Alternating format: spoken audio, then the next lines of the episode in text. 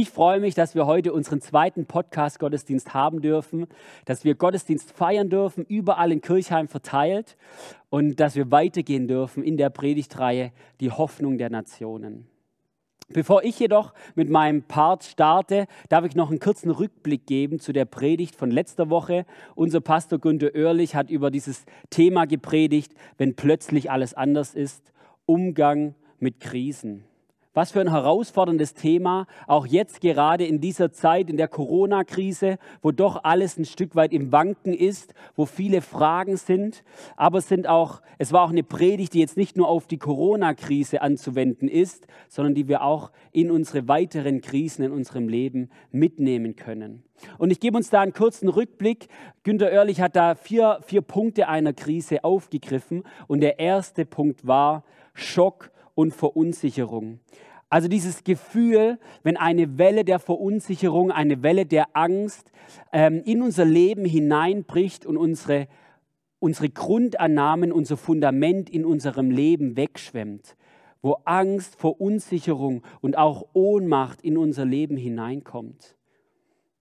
Die zweite Station einer Krise war diese, dass er gesagt hat, es kommt eine Zeit des Durchatmens und eine Zeit, die Situation durchdenken. Und er hat uns herausgefordert in dem, dass wir nicht die ganze Zeit um das Problem kreisen, nicht die ganze Zeit über die Corona-Krise nachdenken und so weiter, sondern dass wir unseren Blick wenden, einen Blickwechsel von dieser Krise, von unserem Problem hin zu unserem Gott. Er hat uns da einen Psalm mitgegeben, Psalm 121, wo es heißt, ich hebe hebe meine Augen auf zu den Bergen. Woher wird meine Hilfe kommen? Meine Hilfe kommt vom Herrn, der Himmel und Erde geschaffen hat. Ein Blickwechsel. Ganz eng damit verbunden ist auch der dritte Punkt. Er hat ihn genannt Neuausrichtung, Chancen entdecken. Also wenn ich meinen Blick gewandt habe von dieser Krise hin zu meinem Gott, dann kann ich die Situation durchdenken und habe auch die Möglichkeit, meine Grundannahmen und mein Fundament, welches wegge weggeschwemmt wurde, neu ähm, zu etablieren, mir ein neues Fundament zu nehmen. Und er ist darauf hinausgegangen, dass wir natürlich in unserem Gott ein festes Fundament haben, dass wir uns neu positionieren in unserem Gott. Und der vierte Punkt war der, dass er gesagt hat, dass wir Hoffnungsträger werden. Wir sind durch Krisen hindurchgegangen, wir sind in einer Schockstarre gewesen. Wir haben unseren Blick abgewandt und hin zu unserem Gott. Wir haben ein neues Fundament und dadurch eine neue Hoffnung, eine tiefere Gewissheit. Und diese Hoffnung behalten wir nicht für uns selbst, sondern wir geben sie weiter. Wir tragen sie nach außen und helfen Menschen, die im Moment in einer Krise sind. Diese vier Stationen hat er genannt, eine super geniale Predigt.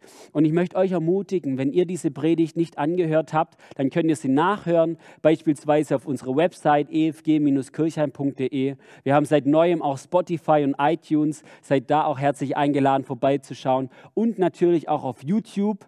Ähm, da habt ihr auch die Möglichkeit, einfach diesen Abonnieren-Button zu klicken. Dadurch steigt einfach, steigt einfach, unsere Reichweite. Seid dazu auch ganz herzlich eingeladen. Und ich darf jetzt heute in unsere Predigt hineinstarten. Und zwar habe ich sie genannt Hoffnung weil er ist. Hoffnung, weil er ist. Und mir ist bei diesem Thema eine Geschichte in der Bibel wichtig geworden. Und ich werde uns diese Geschichte kurz erzählen. Und es ist eine Geschichte aus der Bibel, weil wir als Christen glauben, dass die Bibel Gottes Wort ist und Gott auch heute noch durch sein Wort zu uns redet. Und ich werde uns diese Geschichte erzählen und ich möchte euch herausfordern, nicht nur zuzuhören, sondern euch wirklich in diese Situation hinein zu versetzen.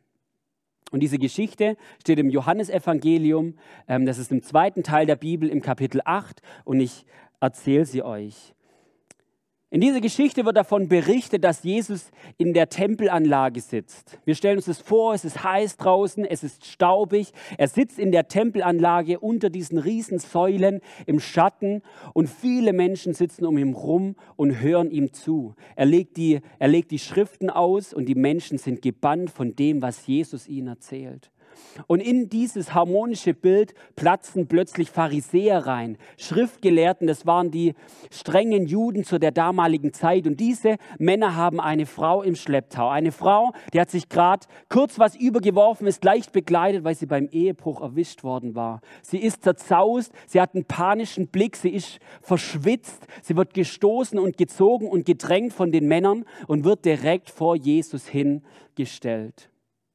Und sie sagen zu Jesus, Meister, diese Frau ist eine Ehebrecherin. Sie ist auf frischer Tat ertappt worden. Mose hat uns im Gesetz befohlen, solche Frauen zu steinigen. Was sagst du dazu?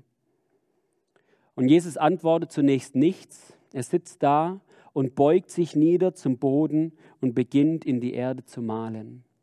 Er malt, er schreibt in die Erde. Die Männer lassen jedoch nicht locker. Sie, sie bombardieren Jesus weiter mit der Frage und sagen, diese Frau, sie ist beim Ehebruch erwischt worden, sie hat es doch verdient, gesteinigt zu werden. Jesus, was sagst du, was sollen wir tun? Die Stimmung ist explosiv und manche Männer haben schon ihre Steine aufgehoben und die Knöchel werden schon weiß, weil sie diese Steine so eng umgriffen haben. Die Stimmung ist geladen. Und Jesus sieht hoch und sagt nur einen Satz und sagt, wer von euch ohne Sünde ist, der werfe den ersten Stein auf sie.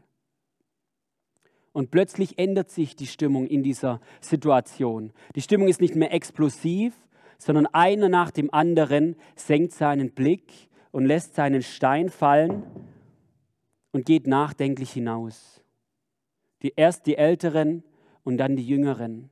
Und in dieser Zeit hat sich Jesus wieder hingebeugt gehabt und hat in die Erde geschrieben. Und plötzlich ist es stille. Und nach einiger Zeit schaut Jesus auf und die Frau ist alleine mit Jesus da. Immer noch ist sie verzaust, immer noch ist sie ein Stück weit panisch und verwirrt. Und Jesus schaut ihr in die Augen und fragt, Frau, wo sind Sie hin? Hat dich niemand verurteilt? Und die Frau blickt ihn an und sagt, niemand Herr. Und Jesus sagt zu ihr, auch ich verurteile dich nicht, geh nun hin und sündige nicht mehr. Was für eine unglaubliche Geschichte, wie unglaublich genial reagiert Jesus an dieser Stelle. Die Frau wird vor Jesus gezerrt und jeder einzelne Mensch in dieser Tempelanlage weiß, was nach dem Gesetz mit dieser Frau passieren muss. Die Pharisäer wissen es, sie berufen sich auf das Alte Testament, auf das damalig geltende Recht. Sie sagen, diese Frau muss sterben. Die Menschen, die Jesus zugehört haben, die wissen, was mit dieser Frau passieren muss. Und auch die Frau selber weiß, was mit ihr passieren muss Sie weiß, dass sie schuldig ist. Sie weiß, dass sie sterben muss. Und mit diesem Antrag, mit dieser Anklage kommen sie zu Jesus. Und eigentlich hat Jesus gar keine andere Wahl, als das Urteil zu sprechen, als geltendes Recht zu sprechen. Und Jesus reagiert ganz anders. Er sagt zu den Männern im übertragenen Sinne, eigentlich könnte jeder einzelne von euch, die ihr einen Stein in der Hand habt, genauso gut zerzaust und leicht bekleidet und panisch in diesem Kreis stehen. Keiner von euch ist schuldlos, genauso gut könntet ihr hier stehen. Und dann fragt er die Frau, ähm, als die Männer gegangen sind, sie sind, äh, sie sind betröppelt davongegangen, fragt er, wo sind sie hin? Wo sind die Männer hin, die dich angeklagt haben? Und die Frau sagt, sie sind weg. Und dieses Frau, wo sind sie hin, erinnert uns an die Schöpfungsgeschichte, an den Schöpfungsbericht, wo, wo Gott den Menschen erschuf und dann kommt es zu diesem, diesem Sündenfall und dann sagt Gott diesen einen Satz, Adam, wo bist du? Das kann man zusammenbringen. Ich werde darauf nachher noch hinein, äh, darauf eingehen, aber ich möchte es uns einfach kurz ins Bewusstsein rufen. Und Jesus geht dann weiter und fragt sie, wo sind sie hin? Hat dich niemand verurteilt? Die Frau sagt, niemand. Und Jesus sagt, auch ich verurteile dich nicht. Geh nun hin und sündige nicht mehr. Dieses, auch ich verurteile dich nicht, ist kein, ach Schwamm drüber, ist alles gar kein Problem, wir alle machen Fehler oder wie auch immer. Vielmehr ist es ein Wort der Autorität, wo Jesus zu dieser Frau sagt, auch ich verurteile dich nicht, ich vergebe dir deine Sünden, geh nun hin in Frieden und sündige nicht mehr. Was ist das für eine unglaubliche Reaktion Jesu? Eigentlich wäre es recht gewesen nach dem Gesetz, dass diese Frau verurteilt wird. Es ist Schuld auf dieser Seite. Diese Frau ist nach dem Recht schuldig. Die Ankläger, die Männer mit den Steinen, sie hätten Recht gehabt. Und diese Schuld prallt auf die Gnade Gottes. Diese Schuld prallt auf die Barmherzigkeit Gottes oder auf diese Barmherzigkeit Jesu. Diese Schuld prallt auf diese Liebe Jesu. Und Jesus vergibt dieser Frau ihre Sünden. Und ich glaube, genau ähm, dieser Blick, wenn ich mir vorstelle, wie Jesus diese Frau angeschaut hat, als er nochmal aufblickt und alle Menschen sind weg, ist genau dieser ein Blick voller Liebe, ein Blick voller Gnade und ein Blick voller Barmherzigkeit. Was für ein Jesus, was für ein Gott ist das? Und wenn wir diese Geschichte auf unser Leben übertragen, dann könnten wir uns überlegen, welche mit welcher Personengruppe könnten wir uns denn identifizieren? Welche Personengruppe, welche Person könnte ich denn in dieser Geschichte sein? Und ich glaube, wir merken recht schnell, dass es uns auch so geht, dass jeder Einzelne aus diesem Kreis herausgerufen werden könnte und in diesen Kreis hineingestellt werden könnte. Es ist so einfach, andere Menschen anzuklagen und auf andere Menschen zu zeigen und auf andere Menschen Steine zu werfen. Aber wenn wir darüber nachdenken, dann wissen wir, dass wir genauso gut in diesem Kreis stehen könnten und letztendlich vor diesem Jesus, vor diesem Lehrer, vor diesem Rabbi nicht bestehen könnten und letztendlich auch nicht vor einem lebendigen und heiligen Gott. Das sagt auch die Bibel, wir lesen es in Römer 3, Vers 10, da heißt es, da ist kein Gerechter, auch nicht einer. Was meint die Bibel mit gerecht? Was meine ich damit, wenn ich sage, jeder von uns könnte in diesem Kreis stehen? Ich habe uns da zwei Beispiele mitgebracht, zwei Beispiele aus dem Alltag. Und das erste Beispiel ist dieses, dass es mir oftmals so geht, wenn ich lang gearbeitet habe, früh morgens aufgestanden bin, habe meine zehn Stunden gearbeitet und ich komme nach Hause und meine Kinder sind aufgedreht, dass ich manchmal einfach lieblos zu ihnen bin. Sie haben nichts falsch gemacht, ich bin einfach müde, ich bin genervt, ich bin selber gredig und bin dann lieblos und ruppig zu meinen Kindern, wo ich schuldig werde an meinen Kindern, wo sie das überhaupt gar nicht einordnen und verstehen können. Oder ein anderes Beispiel, wir sind jetzt im Moment in dieser Corona-Krise und wir lesen davon, dass es zu Hamstereinkäufen kommt, wo Menschen die den Keller voll mit Klopapier haben, dass es die, für die nächsten vier, fünf Monate reicht. Es ist ein Gedanke des Egoismus, wo ich denke, ich zuerst, ich muss mein Klopapier haben für die nächsten Monate. Ob mein Nachbar welches hat und ob mein Freund welches hat, ist mir egal. Ich drehe mich um mich selber, wo wir an unserem Nächsten schuldig werden. Äh, Im Römer steht dieses, da ist kein Gerechter, auch nicht einer. Und genau dieses ist damit gemeint. Und da gibt es noch viele weitere Möglichkeiten, das sind bloß Beispiele. Aber auch bei uns ist es so, wo wir ähm, Schuld haben, wo wir schuldig sind und eigentlich in diesem Kreis stehen könnten, trifft unsere Schuld auf diese Liebe Gottes, trifft unsere Schuld auf die Gnade Gottes, trifft unsere Schuld auf die Barmherzigkeit Gottes. Und das sehen wir daran, dass dieser Gott seinen Sohn Jesus Christus auf diese Welt gesandt hat und für unsere Schuld gestorben ist, unsere Schuld vergeben hat damit wir wieder frei zu ihm kommen können. Unsere, unser Schuldenheft ist gestrichen, unsere, ähm, unsere Schuld ist bezahlt worden. Unsere Schuld prallt auf die Liebe Gottes. Und warum das alles? Dass wir wieder in Gemeinschaft mit diesem Gott leben können, dass wir mit in, in Beziehung mit diesem Gott leben können. Unsere Predigtreihe heißt die Hoffnung der Nationen. Und möglicherweise denkt jetzt der ein oder andere, ja, Evangelium, was hat es denn mit der Hoffnung der Nationen zu tun, besonders in dieser Corona-Krise?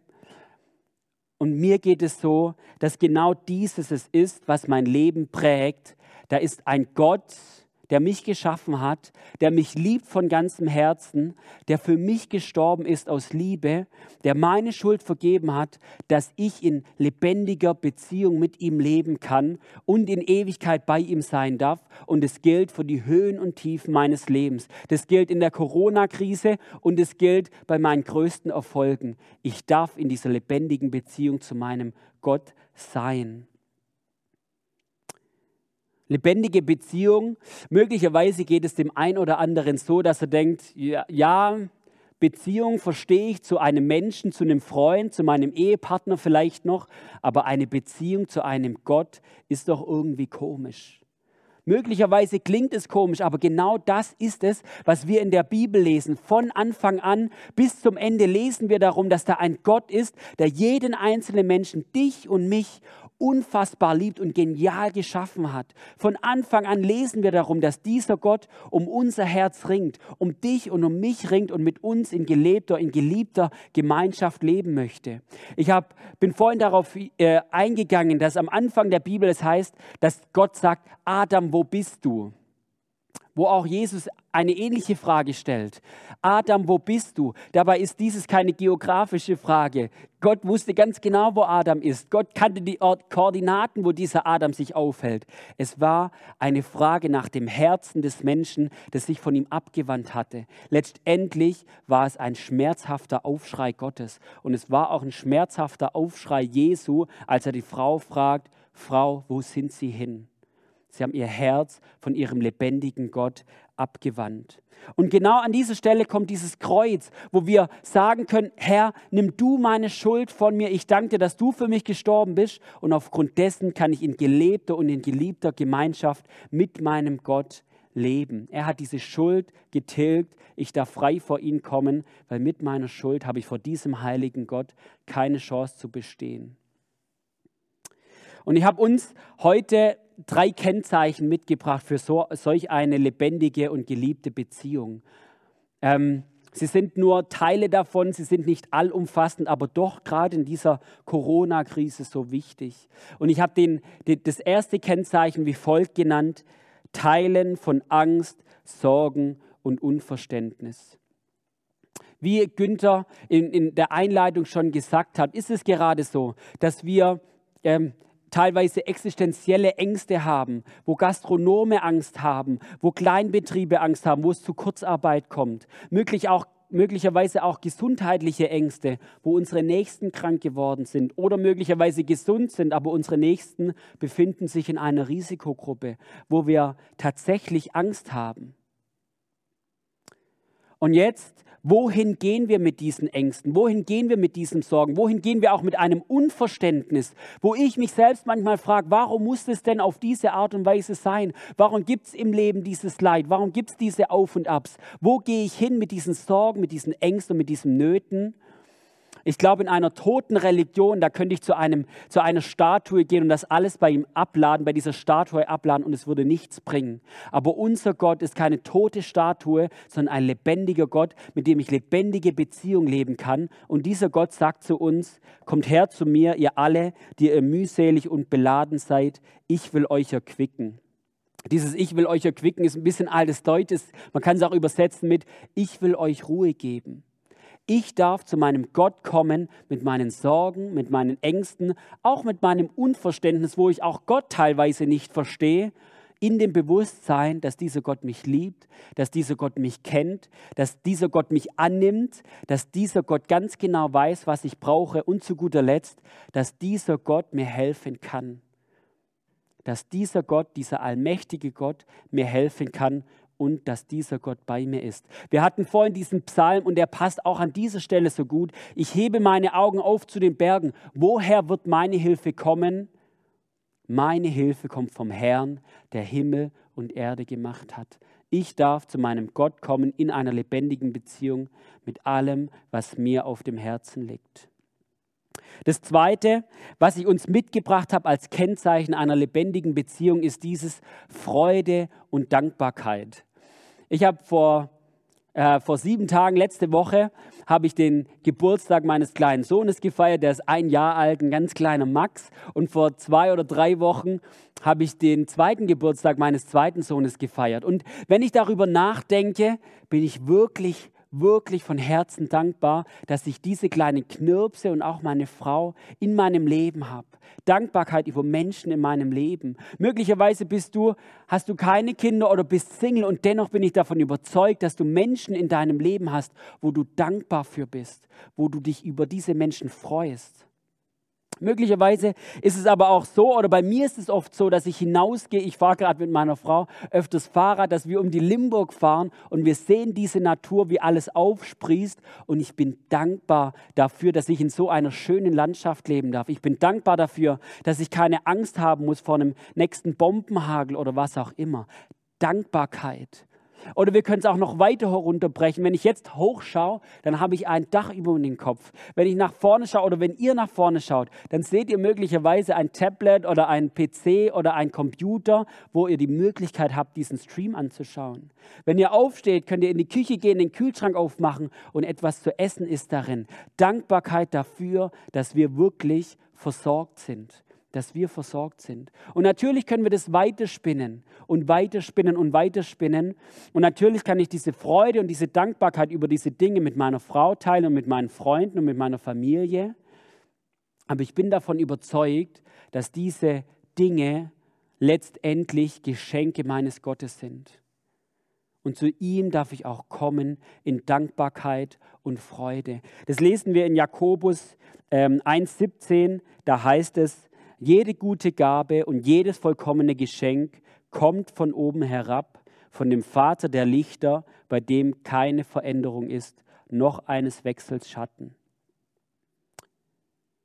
Ich darf zu meinem Gott kommen in Dankbarkeit und in Freude, weil ich weiß, dass alles Gute, alles Gute in meinem Leben letztendlich von ihm kommt. Und möglicherweise ist auch manchmal unsere Hausaufgabe, uns zu überlegen, was denn alles Gutes in unserem Leben ist, weil wir so schnell dabei sind, über die schlechten Dinge zu, zu motzen und uns über die schlechten Dinge aufzuregen, möglicherweise auch zu Recht, aber dass wir auch mal schauen, was alles Gutes in unserem Leben ist. Und einen letzten Punkt habe ich uns mitgebracht, ein Kennzeichen der Beziehung zu unserem lebendigen Gott und ich habe sie genannt, bei ihm darf ich sein. Bei ihm darf ich sein. Ich bin ja noch recht jung. Ich bin in der Instagram- und Facebook-Generation aufgewachsen. Gerade bei Instagram ist es so, dass man Bilder von seinen Highlights in seinem Leben hochlädt, wenn man besonders gut dasteht, wenn sein Leben besonders gut dasteht. Und dann vergleicht man seinen Alltag mit den Highlights von anderen. Und es ist so wichtig, dass man besser dasteht wie die anderen, dass man sich selbst darstellt, dass man gut dasteht dass man ein Stück weit eine Maske aufzieht und zeigt, in meinem Leben ist alles in Ordnung, mein Leben ist aufregend, mein Leben ist perfekt. Aber ich merke das auch bei, bei mir im Alltag, dass wenn ich mit Menschen in, in Beziehung bin, dass ich ganz genau weiß, wie ich mich verhalten muss. Was darf ich bei dieser Person sagen? Was darf ich bei dieser Person nicht sagen? Darf ich stark sein? Darf ich oder muss ich stark sein oder darf ich auch schwach sein? Wie muss ich mich anpassen? Und oftmals ist es so, dass wir eine Maske aufhaben. Und oftmals ist es in unserem Leben auch gar nicht schlecht, wenn ich an der Bushaltestelle stehe, dann werde ich meinem Nächsten nicht mein Herz ausschütten und alle meine Probleme erzählen. Oder ich werde meinen kleinen Kindern auch nicht erzählen, was mich in diesem Moment bestürzt. Sie könnten es gar nicht fassen. Es ist ein Stück weit gut, dass wir uns anpassen und uns überlegen, mit wem wir unterwegs sind. Aber es ist so wichtig, dass wir Personen in unserem Leben haben, wo wir wirklich sein dürfen. Freunde und Familie und Ehepartner aber ich bin davon überzeugt, dass bis ins Letzte wir nur bei einem tatsächlich wirklich sein dürfen, zu jeder Zeit, zu jeder Sekunde und zu jeder Minute. Und das ist bei unserem Gott. Bei unserem Gott, bei diesem Gott, in dieser lebendigen Beziehung darf ich wahrhaftig sein, weil ich ganz genau weiß, wieder dass er mich liebt, dass er mich kennt, dass ich bei ihm keine Muskelspiele machen kann. Ich kann kein schönes Bild bei ihm hochladen und ihm was vormachen. Er kennt mich sowieso und das ist so befreiend. Zu ihm darf ich auch kommen mit meinen Verfehlungen, wo ich Mist gebaut habe. Zu meinem Gott kommen und sagen, Herr, da habe ich wirklich daneben gelangt. Und ich weiß, dass dieser Gott mir vergibt, weil er für mich am Kreuz gestorben ist. Und wie gut ist das zu wissen, dass ich von diesem frei werden kann. Ich darf zu ihm kommen, auch mit meinen Stärken Stärken und mit meinen Schwächen. Und ich habe da einen schönen Psalm uns rausgesucht, das ist der Psalm 139 und den lese ich euch vor, denn da heißt es, Herr, du hast mich erforscht und kennst mich ganz genau. Wenn ich mich setze oder aufstehe, du weißt es. Meine Absichten erkennst du schon im Voraus. Ob ich gehe oder liege, du siehst es. Mit all meinen Wegen bist du vertraut. Ja, noch ehe mir ein Wort über die Lippen kommt, weißt du es schon genau, Herr. Von allen Seiten umschließt du mich und legst mich auf mich deine Hand. Ein unfassbares Wunder ist diese Erkenntnis für mich, zu hoch, als dass ich es je begreifen könnte. Was für ein unglaublicher Zuspruch. Je nachdem, welches Gottesbild du hast, ist es auch beängstigend, wenn du, wenn du an einen Tyrannen als Gott denkst, dann ist es beängstigend, dass er alles von dir weiß. Aber ich bin davon überzeugt, wie ich es vorhin gesagt habe, dass dieser Gott seinen Sohn gesandt hat, dass er mich kennt, wie ich bin und dass ich wirklich zu ihm kommen darf, wie ich bin, mit meinem Sein und dass ich weiß, dass er mich annimmt. Ich komme zum Schluss meiner Predigt und ich möchte uns ähm, ein Stück weit herausfordern. Wir hören so viele Dinge in unserem Alltag und vieles schwimmt einfach an uns vorbei. Ich möchte dich herausfordern, wenn du keine lebendige Beziehung zu diesem Jesus hast, wenn du diesen Jesus noch gar nicht kennst, dann möchte ich dich herausfordern, dir zu überlegen, ob du nicht nach ihm suchen möchtest. Dieser Jesus liebt auch dich von ganzem Herzen und dieser Jesus ist auch für deine Schuld gestorben und dieser Jesus sehnt sich auch nach einer lebendigen Beziehung zu dir. Und es, es heißt der Spruch, Gott oder Jesus ist nur ein Gebet weit entfernt. Wende dich ihm zu. Und an uns, die wir schon mit Jesus unterwegs sind. Bei mir ist es oftmals so, dass gerade in stressigen Zeiten, in herausfordernden Zeiten, meine Gottesbeziehung keine lebendige Gottesbeziehung ist, sondern manchmal ein, eine Pflichtbeziehung. Ah, jetzt sollte ich beten, jetzt sollte ich Bibel lesen, aber eigentlich nur, dass dieser Gott besänftigt ist. Ich möchte uns herausfordern, wirklich diesem Gott unser Herz hinzuhalten und zu sagen, Herr, ist es gerade eine Pflichtbeziehung oder ist es wirklich eine lebendige Beziehung, aus der ich Kraft und Hoffnung schöpfe? Eine Beziehung zu meinem lebendigen Gott. Und wo wir gerade in dieser Zeit, wo wir eh nicht rausgehen dürfen, diese Zeit nutzen, um wirklich in diese Beziehung zu investieren. Wir werden jetzt ein kurzes Musikstück hören und danach werde ich ein Gebet sprechen. Amen.